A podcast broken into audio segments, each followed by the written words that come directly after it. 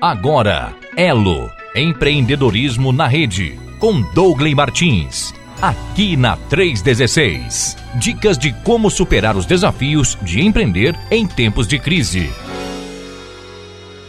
na comunicação, Conflitos. vamos trabalhar sobre a capacidade de comunicar, né? Isso, então é isso. Vamos estar falando sobre essa, esse, esses conflitos e meu Deus, quando tem isso dentro de uma empresa, meu irmão, e aí começa um atravessando o outro, e aí é problema, né, Douglas? Queria que você já, já trouxesse a gente, já nos introduzisse então a esse assunto hoje.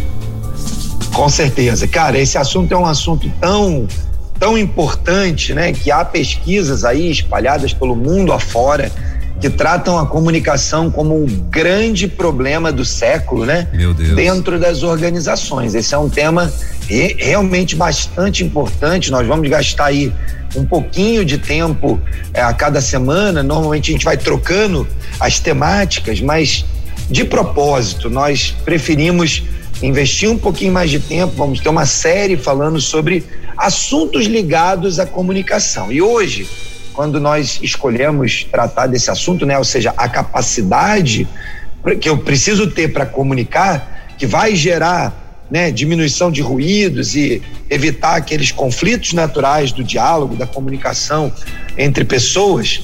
Hoje eu separei, como sempre, né? Temos aqui a nossa estratégia de trazer um texto bíblico, um texto base para o nosso bate-papo. E eu hoje quero convidar o nosso ouvinte é, para ir lá para Provérbios. Nós sabemos que o livro de Provérbios ele tem uma característica muito prática e pragmática. Em geral, um versículo do livro de, de um capítulo do livro de Provérbios pode falar em si só uma, uma mensagem única. É obviamente o contexto de Provérbios é um contexto de uma liderança, de um rei, né, que escreve a, a respeito de sabedoria e ele vai então ali elencando ah, mensagens de sabedoria, frases de sabedoria que podem ser aplicadas no nosso dia a dia até hoje. Eu mesmo tenho tido o hábito de regularmente, pelo menos uma ou duas vezes por ano, quando as crianças eram menores, a gente fazia isso com mais frequência, né? O livro de Provérbios tem 31 dias, então a gente escolhia ah, ah, os, o, tem 31 capítulos, então a gente escolhia em geral, um mês de 31 dias e lia o livro de Provérbios, um capítulo por dia. Existem aí muitos livros, materiais, comentários né, sobre, sobre os provérbios e eles têm sido uma ferramenta muito útil para comunicar é, conosco sabedoria vinda de Deus. E muitas dessas aplicações podem ser levadas para o nosso contexto uh, do mundo do trabalho. Então hoje eu quero ir lá para Provérbios capítulo 18. Nós vamos ver é, um, um, um texto assim específico que queremos tratar, que está lá no versículo 13, mas eu quero fazer você dar uma olhada em alguns versículos salteados ali do capítulo 18. E o primeiro, que é o versículo 1, diz assim: Quem vive isolado se preocupa apenas consigo e rejeita o bom senso. Em outra versão, mais antiga, mais tradicional, ela diz assim: busca satisfazer seu próprio desejo, aquele que se isola. Ele se insurge contra toda sabedoria. Ou seja, né? Aquele que vive sozinho, que não se comunica com as pessoas, que, que não desenvolve a habilidade de se relacionar, e naturalmente de se comunicar, acaba rejeitando o processo de aprendizado e de aplicação do bom senso. Ele continua, versículo 2, dizendo: o tolo não se interessa pelo entendimento, só quer saber de expressar suas opiniões. Talvez você conheça, eu conheço várias pessoas que elas simplesmente abrem a boca porque acham que têm o direito de falar, né? Ou seja, elas acreditam mesmo que elas têm o direito de simplesmente falar qualquer coisa. Nós sabemos que, obviamente, todos nós devemos ter liberdade de expressão, né? Espaço de fala, seja na nossa família, seja na, nas nossas organizações, na nossa igreja, na, na sociedade, na nossa convivência com outras pessoas. Eu não estou aqui, é, de forma alguma, minorando ou é, dizendo que as pessoas não podem se expressar, nada disso. O que eu estou tentando trazer aqui à luz da palavra é que a Bíblia diz que aquele que é tolo não se interessa por sabedoria. O, o, o texto na outra versão diz: o tolo não tem prazer na sabedoria. Na versão mais atualizada diz: o tolo não se interessa pelo entendimento. Ou seja, aquela sabedoria que traz compreensão sobre algo, mas só em que se manifeste aquilo que agrada ao seu coração. Ou seja, aquela pessoa que eu falo mesmo, eu digo o que eu quero, é problema do outro se ele não me entendeu, e ele esquece um princípio fundamental das relações e, particularmente, o princípio fundamental da comunicação. A comunicação não é o que eu digo, mas é o que o outro entende. Nós precisamos desse conceito muito claro na nossa mente. No mundo do trabalho, isso é ainda muito mais intenso. O capítulo 18 de Provérbios continua é, trazendo lá no versículo 6, por exemplo, diz assim: os lábios do tolo entram na contenda, a sua boca brada, grita por açoites. A outra versão diz: as palavras do tolo o envolvem em brigas. Ele pede para receber uma surra, trazendo a ideia de que aquele que fala como tolo e expressa de qualquer maneira a sua opinião, sem respeitar o próximo, sem refletir naquilo que vai falar, naquilo que vai comunicar, produz um efeito colateral nele mesmo. Né? Ele pede para receber uma surra.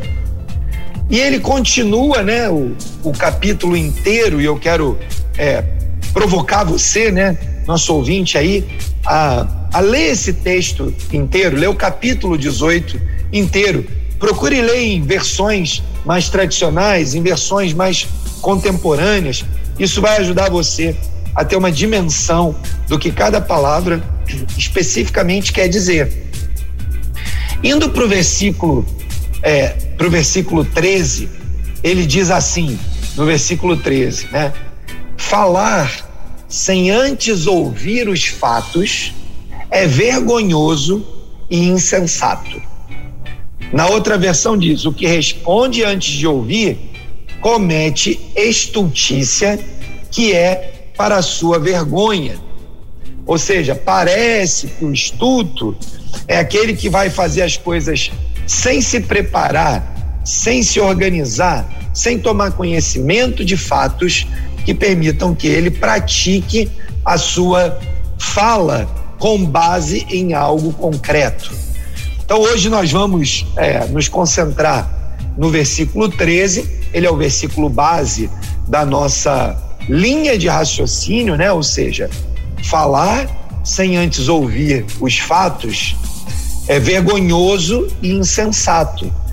Eu vou continuar um pouquinho aqui no texto, pra, antes da conclusão, para a gente ir para as nossas perguntas e respostas, porque o capítulo 18 é lindo, repleto de ensinamentos, né? O 14 continua dizendo assim: o espírito da pessoa sustenta seu corpo enfermo, mas quem pode suportar um espírito abatido? A consequência de uma comunicação mal feita, feita de forma tola, feita de forma é, é, precipitada, sem conhecer os fatos, gera enfermidade nas pessoas aquele grupo que está ali no meio daquela convivência, lidando com alguém com esse tipo de comportamento, que a gente costuma dizer, né? É, sai do sai do, do, do, do estômago para a boca, né?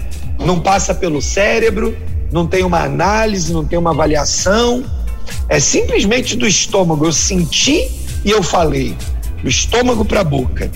O risco de a gente ter no nosso time, gente assim, é que eu posso estar enfermando o corpo e enfermando o time. Um espírito, um espírito correto, o Espírito Santo de Deus, ele pode nos sustentar quando a gente está no meio de uma enfermidade. Mas não tem como você se sustentar, porque o seu espírito estará abatido quando alguém tem uma atitude insensata e vergonhosa de simplesmente falar do estômago para a boca sem refletir nada. Então, se você é, que está aí nos ouve, né, ou que nos ouvirá em algum desses é, podcasts que você vai encontrar, se você tem essa natureza, né, de simplesmente fala o que dá na telha, como diziam os antigos, fala o que vem na mente, reflita sobre isso, leia esse capítulo 18 de Provérbios, avalie se de fato não faz sentido você ser um pouquinho mais zeloso, cuidadoso. O capítulo 15, o, o versículo 15 do capítulo 18, continua dizendo: quem tem discernimento está sempre pronto a aprender. Seus ouvidos estão abertos para o conhecimento. As portas, olha o que o 16 continua dizendo: as portas se abrem para quem dá presentes. Eles dão acesso a pessoas importantes. Presente não é só necessariamente um objeto. Me perdoem, hoje eu estou um pouco rouco, é, então vou tomando aqui um pouquinho de água, né? É, as portas, quando se abrem por conta dos presentes, não, não é só necessariamente aquele objeto físico, né? Um presente que eu posso dar a alguém, por exemplo, é a minha capacidade de escuta. Eu posso ser aquela pessoa que ouve as outras e à medida que eu ouço alguém, as portas do conhecimento se abrem, as portas dos negócios se abrem, as portas dos relacionamentos se abrem. Por quê? Porque eu me relaciono com essa capacidade de ouvir aquilo que está acontecendo. Quando eu ouço, eu aprendo. Quando eu aprendo, eu emito as minhas opiniões, eu me comunico de forma relevante. E aí, o que o versículo 16 diz é: essa habilidade, esse conjunto, vai me dar acesso a pessoas importantes.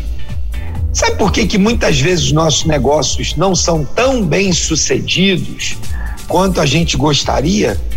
Talvez porque a gente não desenvolveu a habilidade a competência de ter uma capacidade de escutar ativamente, de ser um bom ouvinte. A Bíblia fala que a gente deve ser ouvinte, mas também praticante. Mas para ser praticante, precisa ser ouvinte. A gente precisa dessa desse ciclo virtuoso. Eu escuto, aprendo, emito minhas opiniões, pratico.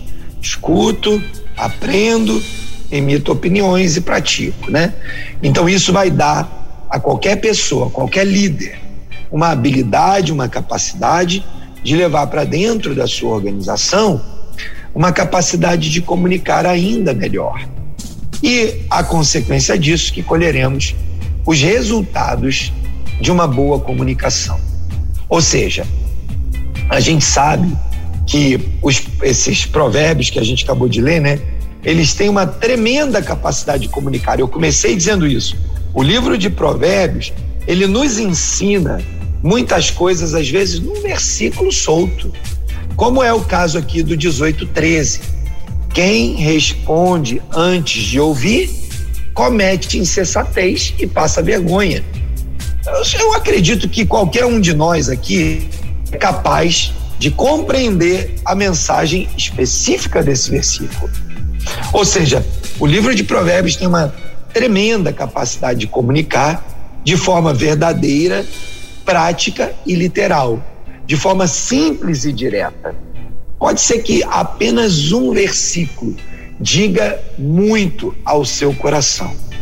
Eu, de novo, reforço: vale a pena você ler o livro de Provérbios duas, três, quatro vezes por ano.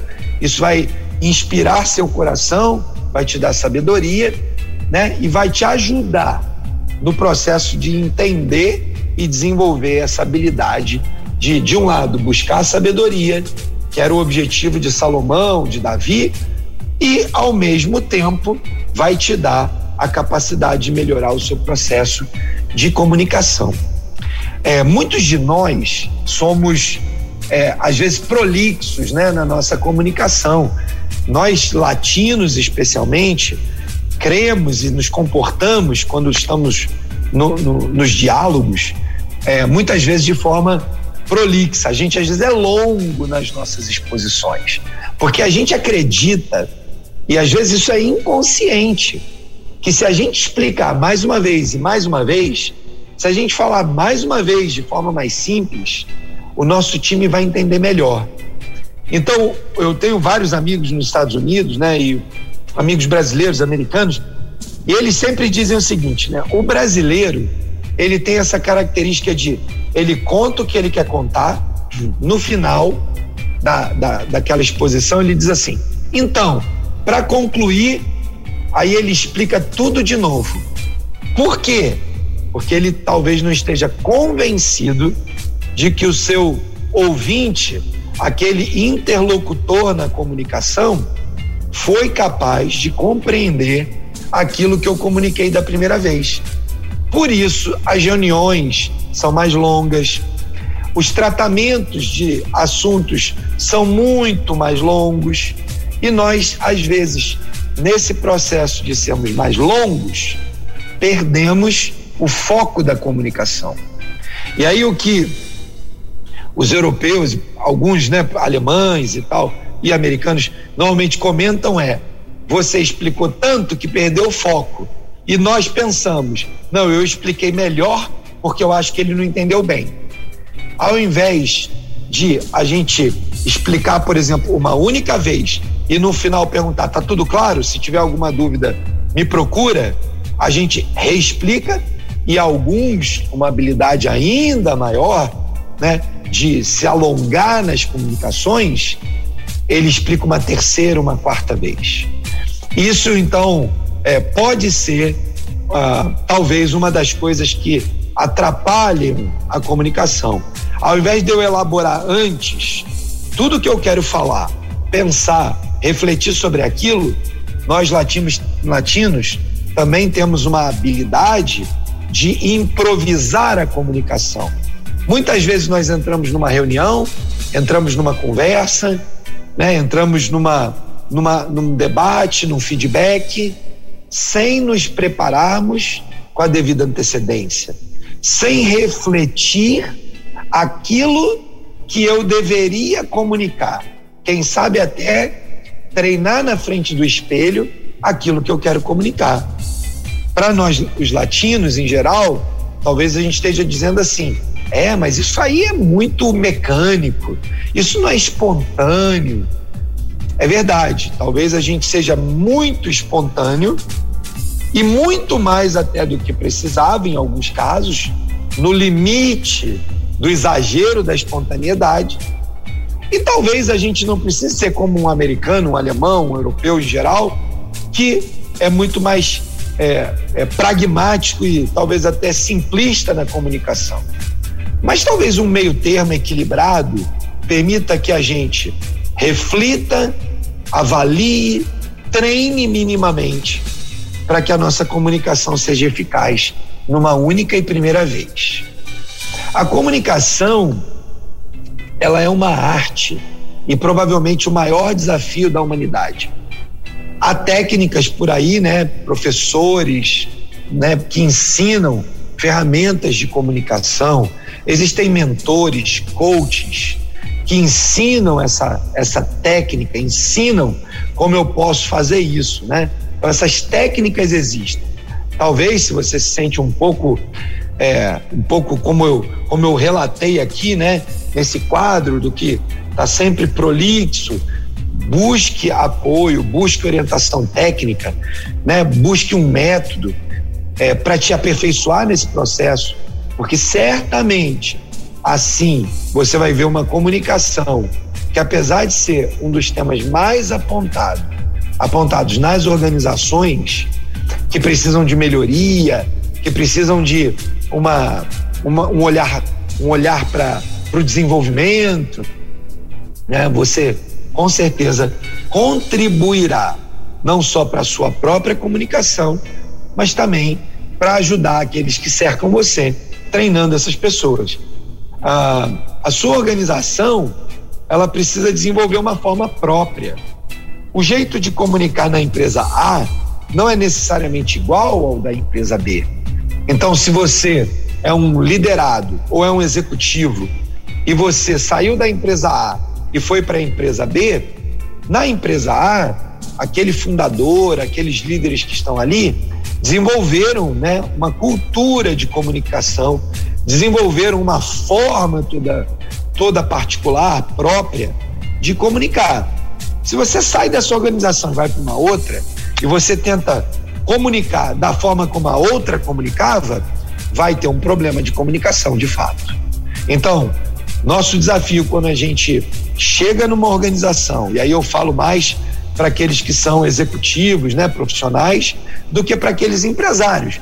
E talvez aquele empresário, ele não vai sair da sua organização para outra. Mas há empresários que têm, né, empreendedores que têm dois negócios. E cada um deles precisa de um modelo de comunicação adequado para o seu negócio. E aí eu posso depois ali discorrer um pouquinho mais ali nas perguntas e respostas é, a respeito, né, um pouco desse assunto das formas ou das características e particularidades da comunicação é, entre, entre negócios distintos, né? Aí a gente vai observar obstáculos que existem entre pessoas. A gente começa então a poder desenvolver se a gente está atento para isso, essa habilidade, essa capacidade de ouvir, porque eu comunico melhor quanto melhor eu sou capaz de ouvir. A escuta ativa me torna um melhor comunicador. E qual é a história da escuta ativa, né? É aquela escuta importante, que eu dou atenção ou exclusiva ou dedicada àquele comunicador, àquele interlocutor que tem fazendo uma está fazendo uma comunicação comigo, né? Eu me interesso por aquele conteúdo, eu tento é, observar as nuances daquilo que está sendo é, comunicado para que eu possa então entender a comunicação, atingir um modelo, né, um ápice da comunicação, que é poder devolver ao meu interlocutor uma resposta adequada àquela demanda que foi comunicada. Né? Então eu encerro aqui essa primeira etapa, né, essa parte mais de, de a gente entender né, que a palavra de Deus já nos exorta é, amplamente e em muitos outros textos. Hoje eu escolhi Provérbios, capítulo 18, mas nós temos N outros textos que nos exortam, que nos apontam, que nos ensinam, né? que a escuta e a comunicação são parceiros inseparáveis. Que aquele líder que é capaz de escutar será capaz de comunicar melhor. Aquele líder que se importa, que tem uma escutativa, será capaz de entregar uma resposta àquela comunicação com mais eficiência. De modo que eu paro por aqui, Welber, para a gente ouvir as perguntas aí né, dos nossos queridos é, e poder compartilhar um pouco mais as necessidades de cada um. Maravilha. Bom, são 10 horas e 35 minutinhos. Depois, se você também quiser enviar aí a tua pergunta, teu comentário, a gente também pode passar para o Dongley, né? Então, aqui no 119 3003 0316. Dongley, como evitar que a falta de comunicação ou a comunicação mal feita cause burburinhos dentro de uma empresa? Será que consegue, hein? Cara, fantástica essa pergunta, né? Uma comunicação mal feita, como diz o provérbio popular, né? As palavras soltas não voltam atrás. O que, que significa? Você pode, numa ventania, juntar papéis. Eles caíram, eles se espalharam. Com paciência, você pode voltar e juntar os papéis. As palavras não. Quando você solta uma palavra, você já liberou ela ao vento. E aí é impossível recolher. Por isso que a comunicação precisa ser planejada. Essa história latino-americana da espontaneidade muitas vezes nos trai. E sabe o que é pior, Welber? É que a gente está vivendo o mundo da hiperconectividade. Nós estamos vivendo na era da comunicação digital, das redes sociais. De modo que se você, por exemplo, agora o que eu estou falando aqui vai ficar registrado, vai para a página, alguém pode gravar um pedaço, colocar num post. O que está dito, está dito. O que vai acontecer é que se eu sou alguém humilde, talvez, né? Quando eu solto uma expressão que foi mal alocada, mal colocada, eu vou ter um trabalho gigantesco para voltar em múltiplos ambientes conectados e explicar que o que eu disse não era o que eu queria dizer. De modo que hoje nós precisamos ser ainda mais prudentes.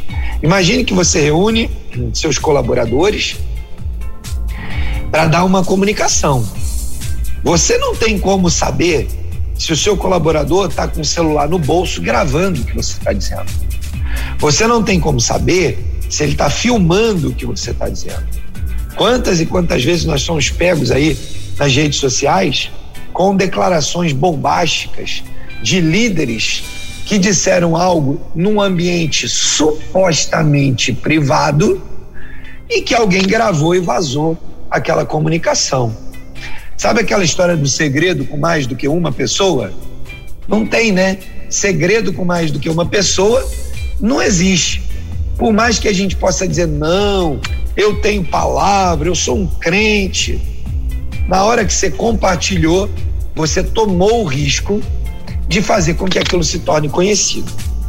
Graças a Deus, a maioria dos cristãos não é fofoqueiro e aquilo que você conversa com o seu pastor, com o líder, com um amigo, na sua família, fica ali naquele ambiente.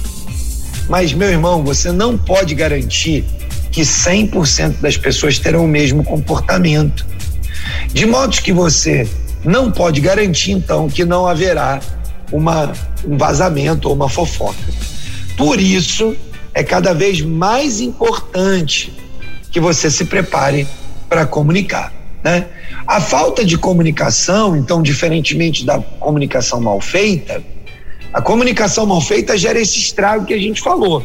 Palavra dita, o vento leva, difícil de corrigir. Então, planeje, pense melhor. A falta de comunicação é um outro problema, tão grave como a comunicação mal feita, porque, como a gente já disse aqui muitas vezes, não existe lugar desocupado. Não existe não comunicação. Não comunicar, comunicou. Não dizer, disse. Agora, disse o quê? Talvez disse algo que eu não gostaria de ter dito. Talvez disse algo que o momento era inoportuno. Talvez disse algo sem dizer que comunicou algo que eu não gostaria de comunicar. Eu vou trazer aqui um paralelo positivo da não comunicação, eu boto aqui entre aspas, né? É, uma vez o Billy Graham disse uma, uma frase muito célebre, né? Que todo mundo conhece. Ele diz o seguinte: pregue o evangelho. Se preciso, fale. Olha o que, que o Billy Graham está nos ensinando sobre comunicação e sobre não comunicação, ou comunicação não verbal. Porque nós acreditamos que a única forma, muita gente acredita que a única forma de comunicar é falando. E muito da comunicação acontece no campo não verbal. Fazendo então esse paralelo com o Billy Graham, o que ele estava dizendo é que a sua vida, que as suas expressões não verbais, que o seu comportamento, que tudo isso pregue o evangelho. Quando você precisar, aí você complementa falando. Então, quando nós estamos nas nossas organizações, um um, um ambiente de trabalho desorganizado, sujo, bagunçado, sem ordem, mesmo que eu queira dizer verbalmente, pessoal, nós precisamos organizar e limpar o nosso ambiente de trabalho. Eu pergunto, o que, que vai comunicar com mais intensidade? Aquilo que eu disse ou aquilo que eu vejo ao longo dos meses, dos dias, das semanas? A mesa do líder é uma bagunça, mas ele diz para todo mundo: temos que organizar. Ele vai no chão de fábrica e diz para as pessoas: organizem esses, esses materiais aqui. Organiza a matéria-prima lá no estoque. Eu vou lá no ponto de venda e falo para o meu colaborador: organiza a vitrine. Aí ele chega lá no meu escritório e aquilo está virado de cabeça para baixo. A minha pergunta é: será que você acha que você está comunicando? Ou mesmo que você não fale nada para o cara, né? Ou para as pessoas. Organize isso, organize aquilo. Se a sua mesa, seu escritório, seu lugar de trabalho é uma desordem, aquelas pessoas que trabalham ali acreditarão que você está comunicando desordem. Não pensa que, ah, o que eu disse vale mais. Não. A comunicação ela acontece num contexto muito mais amplo. Então, Welber, voltando aqui e finalizando essa pergunta, né? Eu evito, eu evito que os burburinhos aconteçam quando eu comunico de forma intencional e eu vivo aquilo que eu comunico.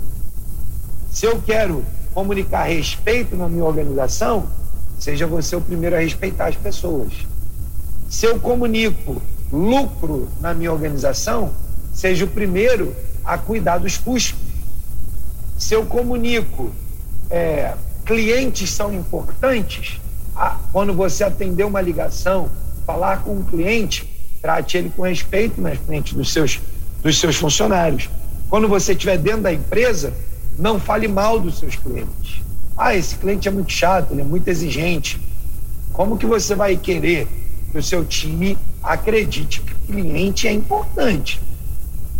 Então, o melhor jeito de não ter o burburinho ou a comunicação não compreendida é que eu viva aquilo que eu comunico. E isso acontece todo o tempo, todo dia, em todas as organizações, sejam elas de qualquer que seja a natureza. Você precisa ser exemplo. Comunicação, então, resumindo, é exemplo. A minha vida comunica muito. E aí depois a gente pode explorar um pouquinho a comunicação formal, a comunicação informal, para poder ampliar essa percepção. Muito bem, Dongley. É... Tem uma, já tem uma outra perguntinha aqui que está dizendo o seguinte: é comum que as pessoas no ambiente de trabalho se sintam ofendidas com algo que o dono do negócio fale ou peça a elas? Por exemplo, como evitar a mágoa e conseguir transmitir que aquela informação é importante? Cara, legal, muito legal. E de novo, isso vai voltar para o princípio base da comunicação. O que, que a comunicação é conceitualmente, né, ou tecnicamente?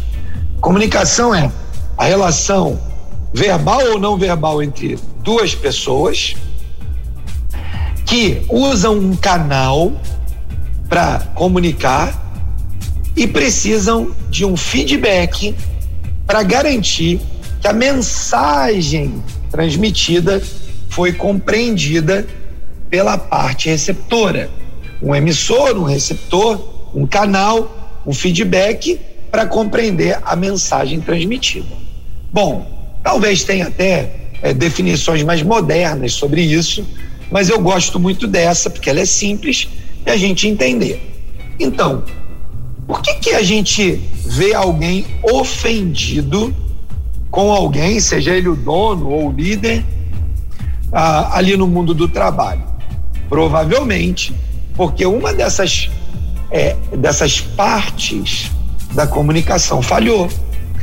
O, o emissor pode ter falhado ao emitir a mensagem, o receptor pode ter falhado ao ouvir a mensagem.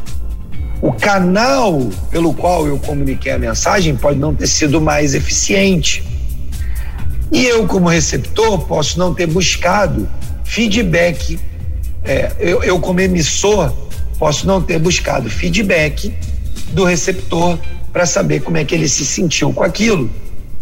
Então a gente precisa observar esse ambiente, esse ecossistema e olhar então para cada parte dele e entender por que que alguém ficou ofendido. Será que a maneira como eu expressei a mensagem foi agressiva? Essa pode ser uma forma para que alguém se sinta é, magoado, chateado, ofendido.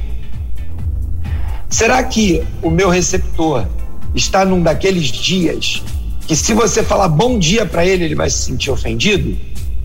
Eu preciso então refletir que antes de comunicar alguma coisa, eu preciso entender como que o meu receptor está para saber qual é o canal melhor e mais adequado e a forma como eu vou construir a mensagem para poder enviar para ele, para poder resolver resultar em, um, em uma compreensão e um feedback favorável, né? Como é que eu posso então evitar essa, essa mágoa, essa ofensa, ou no limite, essa má comunicação que gerou toda essa consequência? Porque veja, as pessoas podem ficar magoadas, né? A gente não vive a vida sem uma, uma experiência de mágoa, de frustração, de ofensa. Isso é parte da vida. Aliás, Jesus disse: não, no mundo a gente seria afligido, né? E eu posso ser afligido num processo de comunicação, mas Jesus falou: bom ânimo, ânimo, porque é possível a gente superar todas essas coisas. Então, como é que eu posso construir um processo que evita isso? Primeiro, se eu sou o emissor, né? da comunicação, eu devo conhecer as pessoas com quem eu vou me comunicar. Eu devo entender como é que ela está. Eu preciso me importar com ela o suficiente ao ponto de saber como ela está hoje, para que a comunicação aconteça melhor. Talvez alguém aí que é, tem menos habilidades, né, com pessoas, que é um pouco menos dado a essa história do relacionamento, possa pensar assim: Bom, se eu fizer isso que o Dongley está falando, durante o meu dia inteiro não vou fazer nada. Não, não é, não é verdade. A prática tem mostrado que quanto mais a gente se dedica a conhecer o próximo, tanto mais ágil é a nossa comunicação, tanto mais eficaz é a mensagem. Ou seja, quanto mais eu conheço meu time, quanto mais eu conheço meu interlocutor, Quanto mais eu entendo o jeito com que aquela pessoa recebe as suas mensagens, quanto mais eficaz será a comunicação, quanto menos tempo eu perderei, seja comunicando, seja corrigindo os problemas gerados pela má comunicação. Então, quando eu olho para esse contexto, né, das ofensas, quando eu olho para o contexto da mágoa ou da falta de compreensão, em geral, o que eu tenho observado é que eles acontecem em ambientes onde as pessoas não estão preocupadas genuinamente umas com as outras, aonde as pessoas estão vivendo o famoso cada um por si e em alguns casos até achando que é Deus por todos, né? Em outros casos nem isso, né? É cada um por si e dane-se mesmo. Mas Naqueles casos em que a gente vê que o time se preocupa em estabelecer um alto nível de relacionamento, em que as pessoas se preocupam como as pessoas estão, umas com as outras. Sabe aquela coisa de chegar no, no dia a dia lá no seu escritório, na fábrica, na organização, na loja, onde quer que seja, e você se interessar pelo outro, e ter aquele primeiro contato, né? Onde a gente pode saber como é que foi seu, seu, sua noite, como é que foi seu final de semana, como é que você está, como é que estão as coisas na sua casa. Aqueles cinco minutos que fazem com que você possa fazer uma leitura daquela pessoa que trabalha ao seu lado e que você, muitas vezes, passa o dia, as semanas, os meses do lado dela e você não se importa de fato em saber como é que ela está ou como é que ela é, quem é aquela pessoa, como ela pensa, quais são as características que ela tem. E aí na hora que você vai se comunicar com ela, você se surpreende porque ela não entendeu. Você se surpreende porque ela ficou ofendida. Mas você não investiu nenhum minuto para conhecer melhor aquele seu interlocutor. Eu, eu avanço mais nessa pergunta trazendo um exemplo prático das áreas de vendas. O pessoal da área de vendas, provavelmente, nas organizações, é o grupo que melhor aprendeu sobre esse tema, né? Por quê? Porque a vida deles é de comunicar. Ele precisa comunicar um produto, um serviço, uma venda, um projeto. Ele precisa comunicar o tempo todo. As pessoas mais bem-sucedidas no ambiente de vendas são aquelas que estudam o comportamento dos seus clientes, que leem a respeito das pessoas com quem eles se relacionam, que entram no seu LinkedIn, que entram nas suas páginas sociais e procuram saber como é que elas se comportam, como elas são. Não no, no sentido pior da palavra do stalker, né? Ou seja, bisbilhotar a vida dos outros. Não.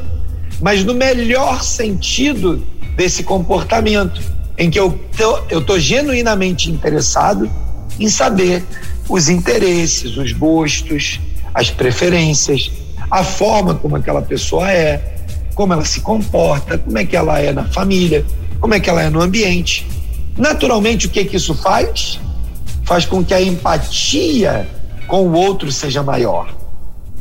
Naturalmente, quando o nível de empatia aumenta entre duas pessoas, a comunicação tende a fluir com mais naturalidade.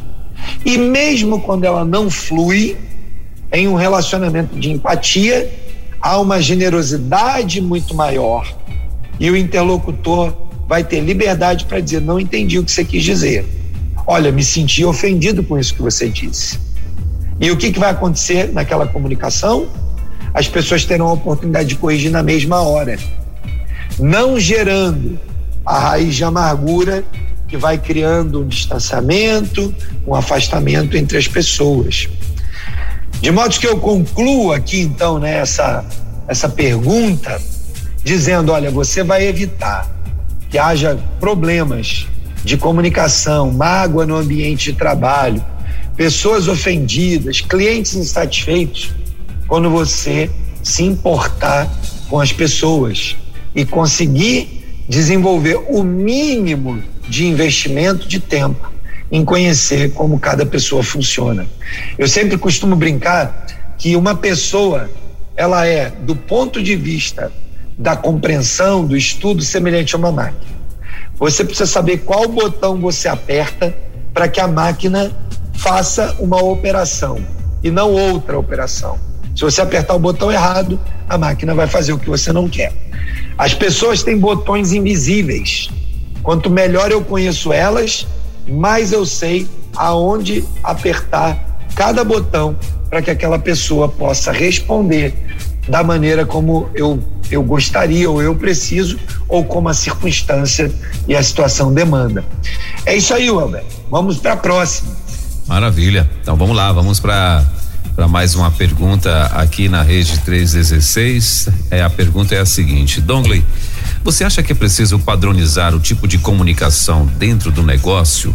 Aí tem uma outra aqui também, Dongley. Ou quanto mais informal, melhor? Como a comunicação pode fluir de forma natural sem perder a importância? Na verdade, são três perguntas aí, né? É, mas, mas elas estão conectadas. Conectadas, né? Eu acho que exatamente. São, são interligadas. Vamos lá, vamos para a primeira parte. É, eu, eu entendi aqui como é que eu posso padronizar. Eu diria o seguinte: Algumas comunicações são padronizáveis, por exemplo, aquelas que eu coloco um cartaz no banheiro dizendo, é, é, por exemplo, apague a luz antes de sair. Ou quando eu digo uso consciente da água. Essa pode ser uma comunicação padronizável. Ela é uma comunicação não verbal que quer, ao longo do tempo, dizer a mesma coisa. Porém, olha que interessante, há estudos aí do comportamento humano que dizem que quando você mantém o mesmo formato de comunicação, mesmo layout, mesma cor, por longos períodos, a comunicação para aquele grupo perdeu a sua eficácia. Ou seja, as pessoas vão ver aquele cartaz colado na parede e ele já não diz mais nada. As pessoas batem o olho e observam aquilo como parte do mobiliário. De modo que o que, é inteligente ser feito? Então você tem lá, vou usar o exemplo aqui da luz da água. Ao sair da, do ambiente, apaga a luz. Nesse mês eu, eu imprimi aquele cartaz vermelho. Né? Coloquei lá papel branco, letras vermelhas. Mês que vem, ou daqui a dois meses, troca. A frase pode ser a mesma troca o papel, em vez de ser branco com vermelho, imprima num papel amarelo com a, as letras azuis. E aí já mudou a comunicação. Percebe? A comunicação mudou, sendo que a frase é a mesma, mas a percepção de comunicação mudou. As cores comunicam, o formato comunica, o tipo da letra comunica, a frequência com que eu troco comunica. Então, posso ter comunicação padronizada? Posso, mas seja criativo, não deixe que o, seu, o cérebro do seu, do seu receptor assimile e aquilo não comunique nunca mais mais nada. Então, essa primeira parte da padronização, eu creio que sim, há comunicações padronizáveis, mas que precisam ser trocadas e lealtadas periodicamente. Do ponto de vista de algumas comunicações, elas são impossíveis de padronizar. Eu vou fazer um comunicado para a empresa de que nós estamos abrindo uma nova filial. Bom, se é a primeira vez, não teve nenhuma outra filial, eu não tenho nem o que padronizar, porque é a primeira vez. Agora eu vou abrir uma segunda filial. A segunda filial não é igual à primeira talvez ela tenha demandas distintas, né? E mesmo, por exemplo, franquias que são super padronizadas, talvez na comunicação é, que uma marca dessas de franquia faça para o mercado de São Paulo seja diferente do que ou da forma como ele comunica para o mercado de Fortaleza. Às vezes é a mesma abertura de uma franquia, né? Ou seja, não ingesse a comunicação acreditando que você vai poder sempre dizer a mesma coisa e aquilo vai ser eficiente. Bom, a segunda fala era sobre formalidade, né? Ou informalidade. Quanto mais formal ou informal, se é melhor ou pior. Existem momentos em que a comunicação precisa ser super formal uma experiência muito, muito difícil, por exemplo, é o falecimento de um fundador. Essa, esse episódio ele precisa ser com, comunicado não só para dentro como para fora de uma maneira mais formal, né? Mais litúrgica, com palavras mais até mais rebuscadas, mais tradicionais. Mas, vamos lá, se eu tenho um comediante que faleceu, será que eu poderia fazer uma comunicação de falecimento um pouco mais despojada do que, por exemplo, o do presidente de, um, de uma empresa? Talvez eu possa ter uma comunicação mais despojada. Não quer dizer que ela seja menos é, formal, ela só é mais despojada. Vamos supor que eu tenha, né? Estou é, é, fazendo então aqui a comunicação de um time de futebol que acabou de ser campeão. Provavelmente eu vou ter lá um jogador fazendo parte desse processo de comunicação, e esse jogador pode ser uma daquelas pessoas simples que às vezes não tem um português muito elaborado, né? Mas ele vai comunicar com muito entusiasmo, de maneira informal, aquilo que é mais importante. A gente é campeão. E assim eu devo olhar sempre para cada circunstância do meu negócio e do público com quem eu me comunico e entender quanto mais formal ou menos formal eu posso ser. Então, qual é a melhor comunicação e que flui de forma mais natural, né? Que eu acho que era a terceira pergunta. E que, ao mesmo tempo, não pede a importância. É aquela que foi pensada de forma antecipada, que foi trabalhada conforme o interlocutor que vai receber a comunicação e o canal que eu vou utilizar para comunicar. Quanto melhor eu preparo e penso nisso, tanto melhor será a relevância da comunicação, tanto mais natural será, mesmo que o natural seja comunicar de maneira formal.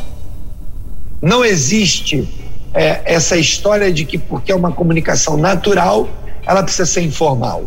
Uma comunicação natural foi feita naturalmente ela pode ser até mais, ela pode ser, ter um tom de formalidade, mas ela é natural porque eu me preparei com antecedência. Eu falei naturalmente, fluiu naturalmente. Eu sou, se eu vou comunicar algo mais formal, eu sou um comunicador que tem que ter essas características. Imagine um comunicador tipo Jerry Lewis, tipo, é, sei lá, né, vamos pensar aqui né, nos comediantes em geral, é, sendo convidado para dar a notícia da morte de um presidente de um país.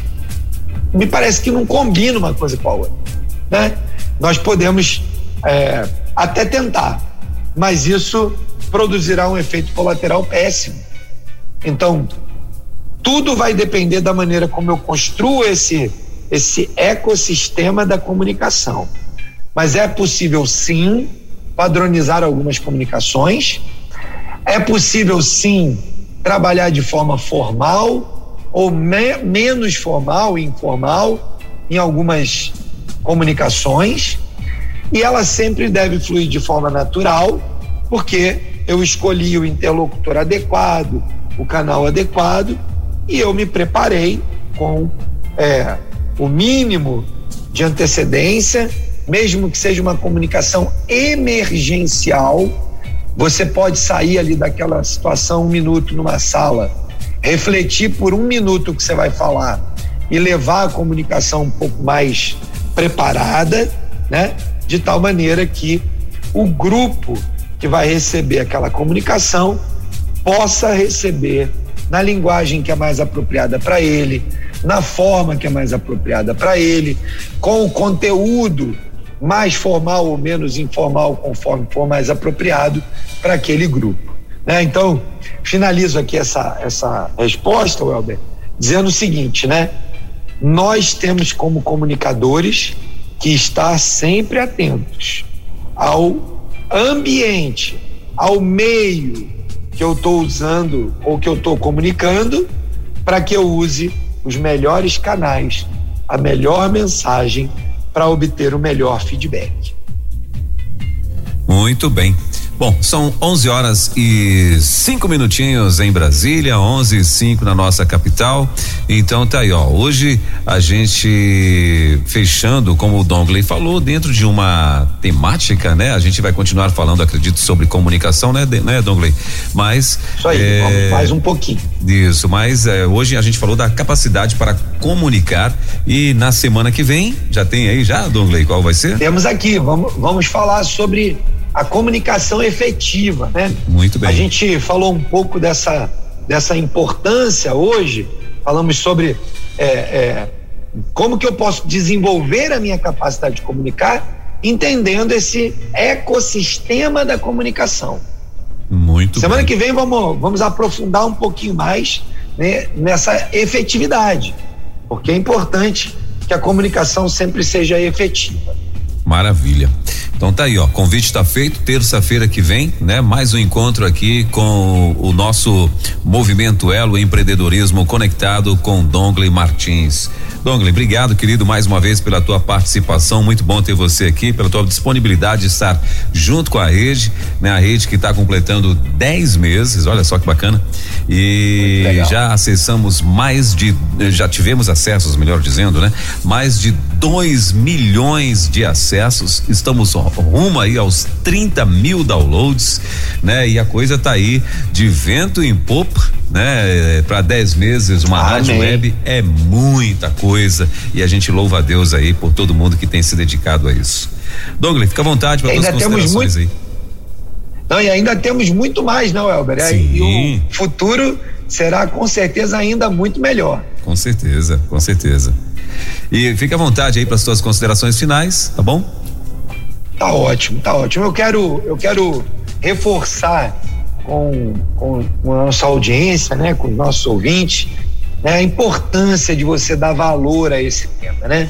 A comunicação pode destruir ah, vidas, pode destruir negócios, pode, pode destruir famílias, né? A comunicação está em diversas esferas da sociedade, mas aqui pensando e olhando para o mundo do trabalho, nós sabemos que né, é importante a gente é, dedicar né, um pouco da nossa atenção, do nosso desejo, da, da nossa forma de lidar, a importância da gente valorizar uma comunicação bem feita, né, a importância da gente treinar e se aperfeiçoar cada vez mais em comunicar com qualidade. Não despreze isso de forma nenhuma, porque você vai colher excelentes resultados. Talvez você já seja um daqueles que já colhe bons resultados da comunicação, não sente nessa zona de conforto, procure aprimorar cada dia mais, procure crescer mais. Se você está sofrendo, né, a, ainda nesse lugar da comunicação, procure, né, todas as ferramentas, as técnicas, mas lembre disso, né? Eu acho que a dica final aqui sobre esse tema da capacidade de comunicar é que ela está muito atrelada a sua capacidade de querer conhecer o ecossistema da comunicação e as pessoas com quem você vai comuni se comunicar. Se você não é da área comercial, olhe para pessoas, boas pessoas da área comercial. Converse com elas, aprenda com elas, porque talvez você tenha aí oportunidades de crescimento, desenvolvimento que farão toda a diferença na sua vida, né? Existem é, materiais, livros, bons, bons treinadores é, que trabalham com isso, né? Conselheiros que você pode procurar na sua igreja, na sua cidade, né? Amigos profissionais de outras empresas, outros empresários, mas não deixe de procurar se interessar por isso, por desenvolver essa capacidade de comunicar. Por fim, né, agradeço mais uma vez aí nossa nossa audiência, gente tão querida do Brasil, do mundo, que vocês possam é, continuar nos acompanhando aqui, mandando suas sugestões. Se vocês têm algum tema específico que gostariam que a gente trouxesse, né? Eu estou aqui é, ao longo do, do período tentando trazer temas que se encaixam uns nos outros, né? Eu, eu, eu sempre estou planejando pelo menos umas duas, três, quatro, cinco, seis semanas para poder ter a lógica é, da, da, daqueles conteúdos que fazem mais sentido para o mundo do trabalho. Mas se você tiver um tema específico, um ponto específico, manda aí no, no nosso WhatsApp da rede e a gente vai ter o maior prazer de compartilhar alguma experiência com você sobre isso. É isso aí, Welber. Um abraço, semana abençoada para você, né? Uma boa semana aí de trabalho com tudo que você tem feito aí também na rádio, que o Senhor abençoe aí a sua liderança. Maravilha, Dongley. Obrigado, querido. Igualmente, que Deus te abençoe e boa semana e permitindo Deus até terça-feira para mais um Movimento Elo Empreendedorismo Conectado. Elo Empreendedorismo na Rede com Dougley Martins. Baixe agora os podcasts em nossa plataforma rede316.com.br. Dicas de como superar os desafios de empreender em tempos de crise.